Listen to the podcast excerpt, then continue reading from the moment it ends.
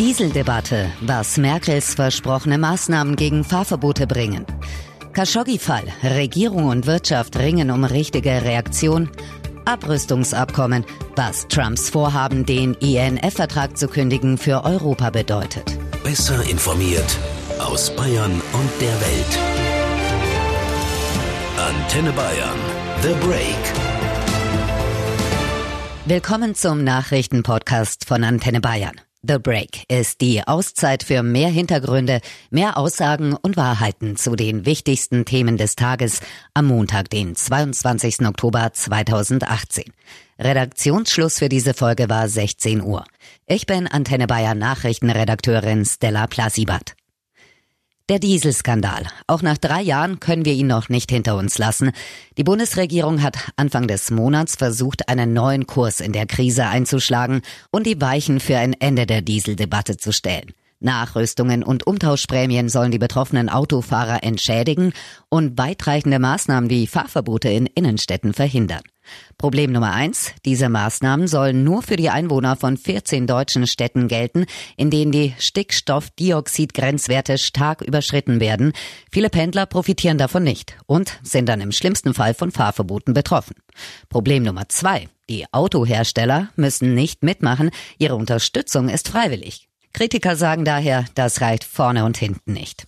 Bundeskanzlerin Merkel hat nun gestern Abend erklärt, ihre CDU wolle die Gesetze so ändern, dass Dieselfahrverbote in Innenstädten erschwert werden. Wir haben festgestellt, dass wir an der Seite der Besitzer von Dieselfahrzeugen stehen, denn die Automobilindustrie hat wirklich massiv Vertrauen zerstört. Antenne Bayern Korrespondentin Manja Borchardt ist für uns in Berlin. Hallo Manja. Ja, guten Tag. Nach dem miserablen Abschneiden der Schwesterpartei CSU bei der Landtagswahl in Bayern bangt jetzt auch die CDU um ihre Vormacht in Hessen. Da ist ja am kommenden Sonntag Landtagswahl. Wie viel Wahlkampf steckt also in dieser Ankündigung von Merkel, mit Gesetzesänderungen Fahrverbote zu erschweren? Da steckt schon eine ordentliche Prise Wahlkampf drin. Am Sonntag wird ja in Hessen gewählt und die CDU steht unter Druck. Auch Merkel steht unter Druck. Sie muss fürchten, dass bei einer Pleite für die CDU in Hessen auch die Diskussion um sie wieder losgeht. Jetzt leistet sie also Schützenhilfe für ihren Parteikollegen Volker Bouffier in Hessen und für seinen Wahlkampf. Denn Bouffier hat ja versprochen, es wird in Frankfurt nicht zu Fahrverboten kommen. Verstehe. Also nix. Wir stehen an der Seite der Dieselbesitzer. Nun gut, wenn es den Autofahrern etwas bringt, kann man ja darüber hinwegsehen, welcher Antrieb dahinter steckt. Aber wie genau soll das funktionieren, Manja? In vielen Städten ist die Luft zu stark mit Schadstoffen belastet, die Grenzwerte für Stickoxid werden überschritten. Merkel argumentiert, dass in vielen Städten die Grenzwerte nur geringfügig überschritten würden. Da sei aus Sicht der Union ein Fahrverbot für Dieselautos unverhältnismäßig. Da reichten auch andere Maßnahmen, um die Luft zu verbessern. Und äh, Merkel kündigt jetzt an, das Emissionsschutzgesetz soll so geändert werden, dass eben diese fehlende Verhältnismäßigkeit von Fahrverboten äh, bei geringen Grenzwertüberschreitungen festgeschrieben wird.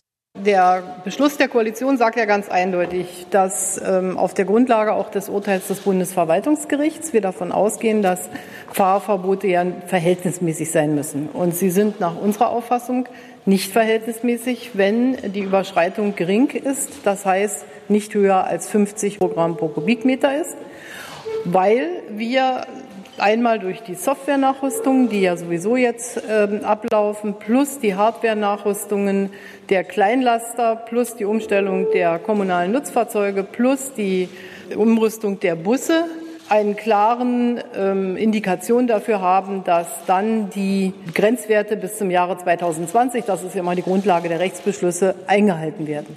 Auf der Grundlage der, dieser ganzen von mir jetzt genannten zusätzlichen Maßnahmen kann ich also einen neuen Luftreinhalteplan aufstellen und muss ich einen neuen Luftreinhalteplan aufstellen, weil sich ja die Bedingungen verändert haben und kann, und das sagen wir in der Regel, so werden wir das im Bundesemissionsschutzgesetz deutlich machen, dann sagen, die Grenzwerte werden bis 2020 eingehalten, also sind die Fahrverbote unverhältnismäßig. Das gilt für den Großraum Frankfurt, das gilt für 51 Städte insgesamt. Und dann haben wir 14 Städte, das sind äh, Städte, die ein besonderes Problem äh, darstellen bezüglich der Belastungen.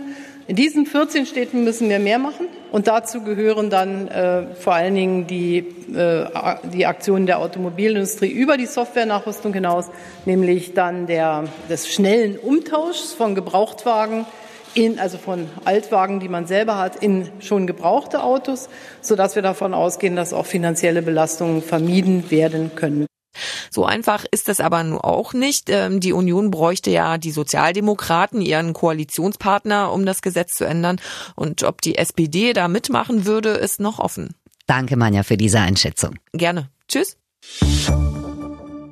Das ist der Stoff, aus dem spannende Polit-Thriller gemacht werden. Der Fall des ermordeten saudi-arabischen Journalisten Jamal Khashoggi. Wer hat ihn umgebracht? Wie? Und gab es einen Befehl von ganz oben? Nicht die einzigen Fragen in dem Fall. Saudi-Arabien gerät immer mehr unter Druck. Die Türkei hatte angekündigt, morgen Beweise dafür zu liefern, dass der 59-Jährige im Istanbuler Konsulat von einem Agententeam des Kronprinzen brutal ermordet wurde. Die regierungsnahe türkische Zeitung Sabah hatte ja berichtet, dass der Journalist noch vor Betreten des Gebäudes eine Aufnahmefunktion an seiner Apple Watch eingeschaltet habe. Sein Handy, das er seiner vor dem Konsulat wartenden Verlobten gegeben habe, sei mit der Uhr an seinem Handgelenk synchronisiert gewesen. So seien die Geräusche Geräusche während seiner Exekution gespeichert worden. Seither überschlagen sich die Ereignisse, daher hier eine Chronologie. 2. Oktober. Der Kritiker des mächtigen Kronprinzen Mohammed bin Salman betritt im türkischen Istanbul das saudi-arabische Konsulat, um für die geplante Hochzeit mit seiner türkischen Verlobten Dokumente abzuholen. Sie wartet vergeblich auf seine Rückkehr. 3. Oktober. Einen Tag später wird der 59-Jährige als vermisst gemeldet von seiner Verlobten und auch von der Washington Post, für die Khashoggi als Kolumnist schrieb. 6. Oktober. Die Türkei leitet Ermittlungen ein. Der saudische Prinz bin Salman behauptet, Khashoggi befinde sich nicht im Konsulat. 7. Oktober. Ein enger Freund Khashoggis berichtet der deutschen Presseagentur unter Berufung auf vertrauliche Informationen der türkischen Polizei, der Journalist sei im Konsulat getötet und zerstückelt worden. 10. Oktober. Türkische Medien berichten von einem angeblichen saudi-arabischen Mordkommando, das nach Istanbul gereist ist, um Khashoggi umzubringen. 12. Oktober. Ein Team aus Saudi-Arabien kommt in Ankara an, um zusammen mit türkischen Ermittlern das Verschwinden Khashoggis zu untersuchen. 15. Oktober. Türkische Ermittler beginnen, das Konsulat in Istanbul zu durchsuchen. 17. Oktober. Türkische Ermittler durchsuchen die Residenz des saudi-arabischen Konsuls in Istanbul. 20. Oktober. Saudi-Arabien gibt zu, Khashoggi sei bei einem Faustkampf im Konsulat ums Leben gekommen. Kronprinz Salman entlässt mehrere Mitarbeiter des Geheimdienstes und einen Hofberater. International wird diese Version als absolut nicht glaubhaft gesehen. 21. Oktober. Ein hochrangiger Regierungsvertreter, der namentlich nicht genannt werden wollte, sagte, der 59-Jährige sei durch einen Würgegriff gestorben. Der Regierungsvertreter sagte außerdem, es seien intern zunächst falsche Informationen verbreitet worden. Als das klar geworden sei, habe es sofort eine interne Untersuchung gegeben. Der neuen Version zufolge wollte die saudische Regierung Khashoggi überzeugen, in das Königreich zurückzukehren. Er ist vor einem Jahr aus Sorge vor der Rache des Regimes in die USA gezogen. Der Plan sei gewesen, Khashoggi notfalls in einem Versteck außerhalb Istanbuls festzuhalten. Er sollte aber nach einer gewissen Zeit wieder freigelassen werden, auch wenn er nicht nach Saudi-Arabien zurückkehren wollte. Das nach Istanbul gesendete Team habe die Anweisungen überschritten und schnell Gewalt angewendet. Khashoggi habe sich widersetzt, er sei deswegen in einen Würgegriff genommen worden. Sie haben versucht zu verhindern, dass er schreit. Dabei soll der Journalist ist gestorben sein. Es war nicht die Absicht, ihn zu töten, so der Regierungsvertreter. Eine Frage bleibt noch unbeantwortet, egal was die türkischen Ermittler morgen ans Licht fördern. Wo ist Khashoggis Leiche? Nach den Worten des saudischen Außenministers Adel al-Jubair wisse die saudische Regierung derzeit nichts über den Verbleib der Leiche. Der Minister versicherte, seine Regierung sei entschlossen, jeden Stein umzudrehen, alle Fakten aufzuklären und die Verantwortlichen für diese Verirrung zu bestrafen. Deutschland, Frankreich und Großbritannien verlangen Aufklärung. Der Stand und die Bedeutung der Beziehungen der drei Länder zu Saudi-Arabien hänge auch vom gemeinsamen Respekt für die Normen und Werte ab, denen sich die europäischen Länder und Saudi-Arabien unter Beachtung des internationalen Rechts verpflichtet fühlten, heißt es in einer gemeinsamen Erklärung. Bundeskanzlerin Merkel hat gestern Abend auch Waffenlieferungen an das Land in Frage gestellt. Also erst einmal verurteilen wir diese Tat in aller Schärfe. Das haben wir gestern auch deutlich gemacht. Zweitens äh, gibt es dringenden weiteren Klärungsbedarf. Also es ist längst nicht das auf dem Tisch und äh, sind längst auch nicht die Verantwortlichen ähm, zur Rechenschaft gezogen worden. Drittens stimme ich all denen zu, die sagen, gerade was auch die sowieso schon limitierten, aber was Rüstungsexporte anbelangt, kann das nicht stattfinden äh, in dem Zustand, in dem wir im Augenblick sind. Und viertens werden wir auch international weiter über Reaktionen sprechen. Die Grünen-Vorsitzende Annalena Baerbock macht das wütend. Sie kritisierte einen vorläufigen Stopp von Rüstungsexporten an Saudi-Arabien im ZDF als zu vage. Nein, das reicht nicht aus. Eigentlich hatte die Große Koalition schon im Koalitionsvertrag angekündigt, dass es keine Rüstungsexporte mehr nach Saudi-Arabien gibt. Das ist äh, auch eine Vorgabe aus äh, den europäischen Rüstungsexportrichtlinien, weil Saudi-Arabien, das vergisst man gerade, ist ja massiv am Jemenkrieg mit beteiligt. Sie sind dafür verantwortlich, dass äh, Hunderttausende von Menschen dort Hunger leiden. Das ist eine der größten humanitären Katastrophen. Und deswegen hätte es eigentlich ohnehin schon keine Rüstungsexporte mehr geben dürfen nach dem eigenen Koalitionsvertrag. Vertrag. Ja, das Wirtschaftsministerium teilte uns mit, dass bis zum 30. September Exportgenehmigungen von 416 Millionen Euro für das Land erteilt worden waren. An diesen Summen haben bayerische Firmen schon lange einen großen Anteil. 2015, also am Höhepunkt der Flüchtlingskrise, kamen über die Hälfte der exportierten Panzer, Kanonen und Drohnen aus dem Freistaat. Etwa 90 Prozent daraus gingen damals an Drittländer wie Saudi-Arabien. Noch heute kommen beispielsweise Hubschrauber und Munition aus bayerischen Unternehmen in Donauwörth und Nürnberg. EU-Kommissar Oettinger warnt vor überalten Reaktionen und Bundeswirtschaftsminister Peter Altmaier äußerte sich im ZDF ähnlich. Für mich wäre wichtig, dass wir auch zu einer gemeinsamen europäischen äh, Haltung kommen. Denn nur, wenn alle europäischen Länder sich einig sind, dann macht dies Eindruck auf die Regierung in Riyadh. Es hat überhaupt gar keine Folgen positiver Art, äh, wenn wir, was wir jetzt tun, unsere Rüstungsexporte im Augenblick äh, nicht weiter durchführen, wenn aber dann gleichzeitig andere Länder diese Lücke füllen. Ja, und der Bundesverband für den Groß- und Außenhandel sagt, wenn wir immer gleich die Wirtschaft als Waffe der Politik nutzen, sind wir auch nicht besser als die Trumps, Putins und Erdogans dieser Welt. Also, die Wirtschaft wehrt sich noch ein wenig gegen eine harsche Reaktion. Siemens-Chef Joe Käser hat sich nach langem Überlegen und ziemlichem öffentlichen Druck heute dazu entschlossen, seine Teilnahme an der Investorenkonferenz in Riyadh abzusagen. Damit gehört er allerdings zu den letzten Top-Managern, die abgesagt haben. Auf der Wirtschaftskonferenz sollten vom 23. bis 25. Oktober ursprünglich mehr als 180 hochkarätige Referenten aus mehr als 90 Staaten teilnehmen. Die Veranstaltung wird in Anlehnung an das Weltwirtschaftsforum Davos in der Wüste genannt und ist eigentlich ein Prestigeprojekt für das saudische Königshaus. Das dürfte also schon mal wehtun. INF. Diese kleine Abkürzung sorgt seit dem Wochenende für große Angst. US-Präsident Trump hat ja angekündigt, den sogenannten INF-Vertrag mit Russland zu kündigen. Er wirft Russland vor, sich ohnehin nicht an das Abkommen zu halten.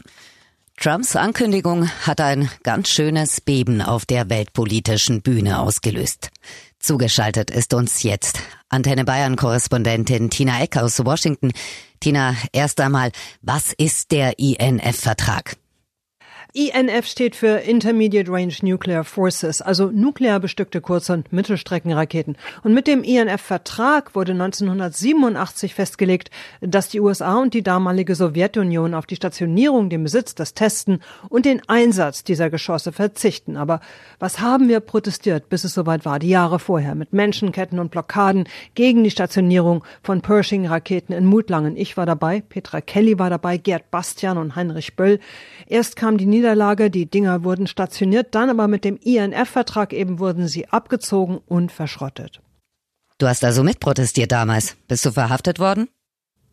Äh, nee, verhaftet worden nicht, aber weggeschleppt von der Polizei.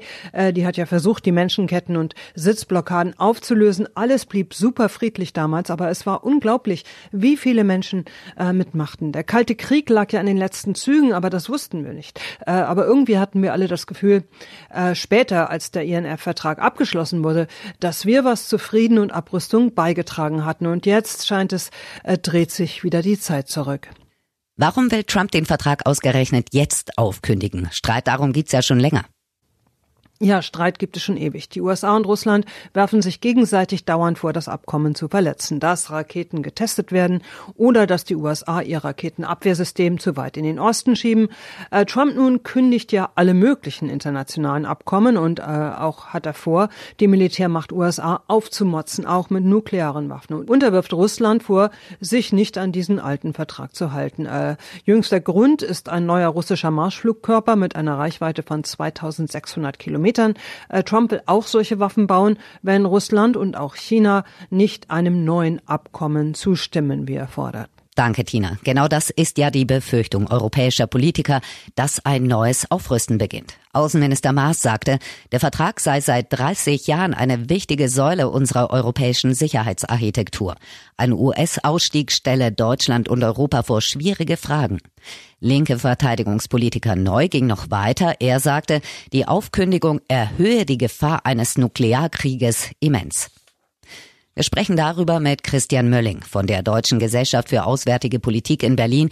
Er ist unter anderem Experte für die Sicherheits- und Verteidigungspolitik der EU und der NATO.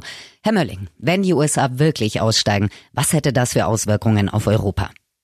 Das hätte massive Auswirkungen vor allen Dingen für die europäische Sicherheit. Der INF-Vertrag verbietet den Bau und das Hinstellen von Raketen, die eine Reichweite von 500 bis 5500 Kilometern haben. Und das ist deswegen etwas, was eigentlich nur für Europa relevant ist. Mit der Reichweite können sie die USA gar nicht treffen. Das heißt also, wenn diese Raketen wieder gebaut werden dürfen, und Russland diese Raketen dann aufbauen würde, dann würden wir in den Zugzwang kommen, möglicherweise das Gleiche zu tun. Dazu kommt, das große Problem bei diesen Flugkörpern ist, die fliegen unheimlich schnell und sie haben nicht mehr viel Zeit, sich zu entscheiden, ist das ein Angriff auf mich oder nicht. Hätte Trump denn die Möglichkeit, Mittelstreckenraketen in Europa zu stationieren?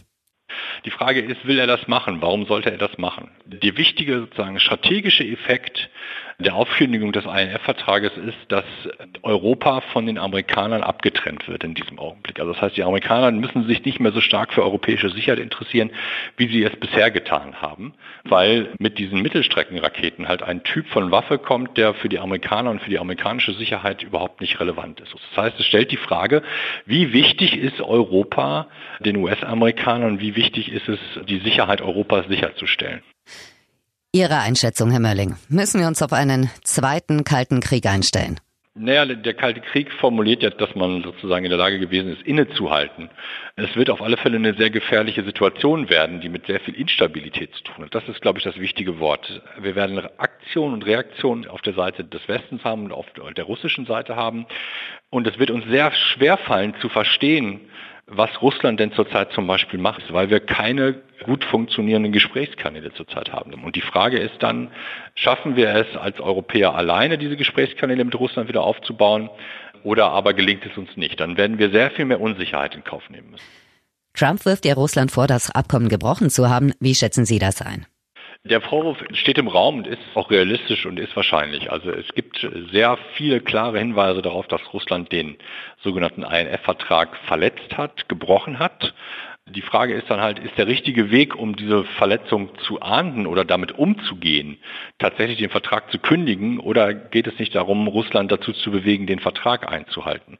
Denn das, was man jetzt macht, wenn man den Vertrag kündigt, ist, dass die Schranke, die bisher da gewesen ist, um diese Raketen zu bauen, äh, die fällt damit komplett weg. Das heißt, Russland muss sich gar nicht mehr erklären. Kann es sein, dass Trump generell ein Problem mit Verträgen hat, die er nicht zu seinen eigenen Bedingungen ausgehandelt hat? Also er mag wahrscheinlich schon mal äh, definitiv keine Verträge und er ist der Ansicht, dass dieser Vertrag die Handlungsfähigkeit der USA einschränkt. Das kann man so sehen, aber selbst als Geschäftsmann wissen Sie, dass Verträge für Sie ganz wichtig sind, weil es bedeutet ja, dass der andere sich darauf verpflichtet, seinen Teil auch zu erfüllen. Dass Herr Trump den Vertrag nachverhandeln könnte, das wäre ja auch noch eine Möglichkeit gewesen. Das hat er aber nicht angeboten. Jetzt wird der Vertrag halt gekündigt. Das ist nicht sehr, wie soll man sagen, auch verhandlungstechnisch vielleicht nicht so die beste Variante. Hoffen wir, dass das Trumpsche Verhandlungstaktik ist. US-Sicherheitsberater John Bolton ist ja jetzt zu Gesprächen zum Thema nach Moskau gereist. Vielleicht hat er ja noch ein Verhandlungsangebot im Gepäck. Dankeschön an Christian Mölling von der Deutschen Gesellschaft für Auswärtige Politik in Berlin. Alles klar, bis denn. Das war The Break, der Nachrichtenpodcast von Antenne Bayern am Montag, den 22. Oktober 2018. Ich bin Nachrichtenredakteurin Stella Plasibat. Antenne Bayern. Besser informiert. Jeden Tag. Zu jeder vollen Stunde auf Antenne Bayern. The Break. The Break gibt's auch morgen wieder um 17 Uhr. Jetzt abonnieren.